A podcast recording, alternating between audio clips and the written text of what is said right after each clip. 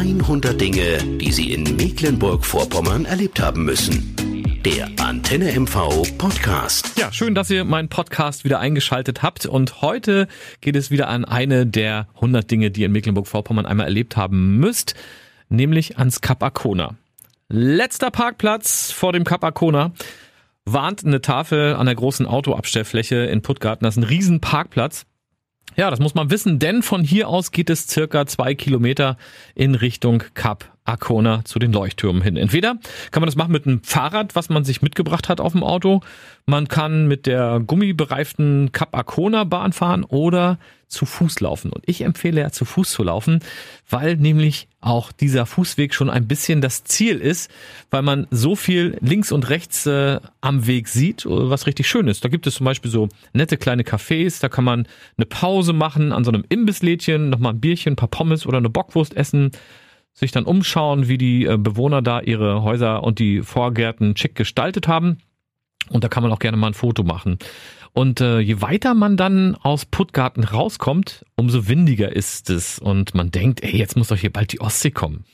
Aber die Ostsee ist gar nicht zu sehen, weil man befindet sich nämlich weit über dem Meeresspiegel. Das Meer ist nicht zu sehen, das Kap Arkona liegt 43 Meter über dem Wasser auf Kreide und Geschiebemergel aus der Eiszeit. Ja, was allerdings auf dem Weg zum Kap zu sehen ist, das sind drei markante Türme am Horizont. Links vor einem, das ist der älteste und äh, der ist nur 19 Meter hoch, ist damit auch der kleinste Turm. Der stammt aus dem Jahr 1828. Wurde gebaut nach Plänen des berühmten Karl Friedrich Schinkel.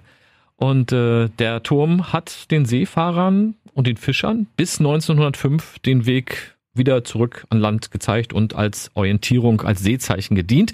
Heute kann er besichtigt werden, genauso wie sein Nachbarturm, der 1905 die leuchtende Arbeit des alten Turms dann übernommen hat und auch heute noch so ein aktiver Navigationspunkt ist. Der Backsteinrote Schinkelturm, der ist auf jeden Fall heute Museum und ist ein Ort für Verliebte, ein Hotspot, an dem man sich das Ja-Wort geben kann, also ein beliebter Ort zum Heiraten. In die Zukunft kann man von hier aus aber nicht schauen, aber dafür weit auf die Insel und auf die Ostsee schon. Und mit ein bisschen Glück bei klarem Wetter kann man äh, die dänische Insel Mö entdecken. Ja?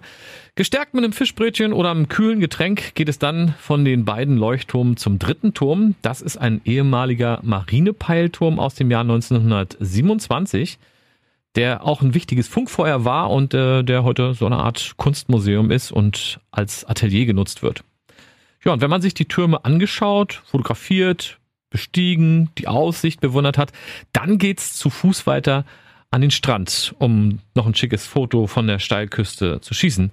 Dafür allerdings sollte man ein bisschen sportlich sein, denn die Veilchentreppe, so heißt die wirklich, die Veilchentreppe ist ganz schön steil und feucht bei nassem Wetter dann auch sehr, sehr rutschig. Und für diesen Abstieg, wenn man sich das traut, mit festem Schuhwerk, wird man auf jeden Fall mit einem atemberaubenden Blick auf den wilden Strand aus Feuersteinen, aus Findlingen und der Kreideküste belohnt.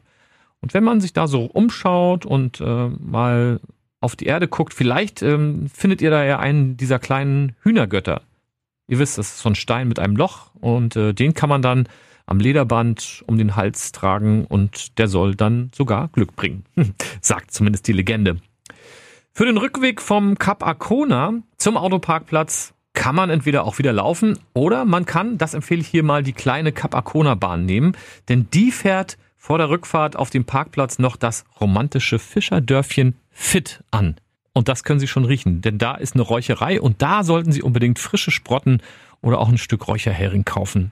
Zu erreichen ist das Kap Arkona auf Rügen über die B96, da fährt man bis Saga, dann auf der L30 weiter Richtung Glove und äh, dann Richtung Juliusruh, Altenkirchen und dann in Richtung Puttgarten. Da, wie gesagt, parken und mit der Kap Arkona Bahn fahren, laufen oder radeln. Wer dann aber als geografisch geschulter Mensch findet, ja, das ist ja noch gar nicht der nördlichste Punkt der Insel Rügen, stimmt, da muss man vom Kap noch ein bisschen weiter nach Nordwest wandern oder radeln. Und ungefähr ein Kilometer weiter nordwestlich befindet sich an der Steilküste der Gellort, der noch etwas weiter nördlich gelegen ist. Und direkt am Fuß des Gellorts kann man gar nicht verfehlen, liegt ein 165 Tonnen schwerer Findling, der Sieben Schneiderstein. Ich hoffe, ich konnte euch ein bisschen neugierig machen und würde mich freuen, wenn ihr auch beim nächsten Podcast wieder dabei sein würdet. Noch mehr Geschichten aus unserem Land gibt's in der nächsten Podcast-Folge oder in unserem Buch 100 Dinge, die Sie in Mecklenburg-Vorpommern erlebt haben müssen.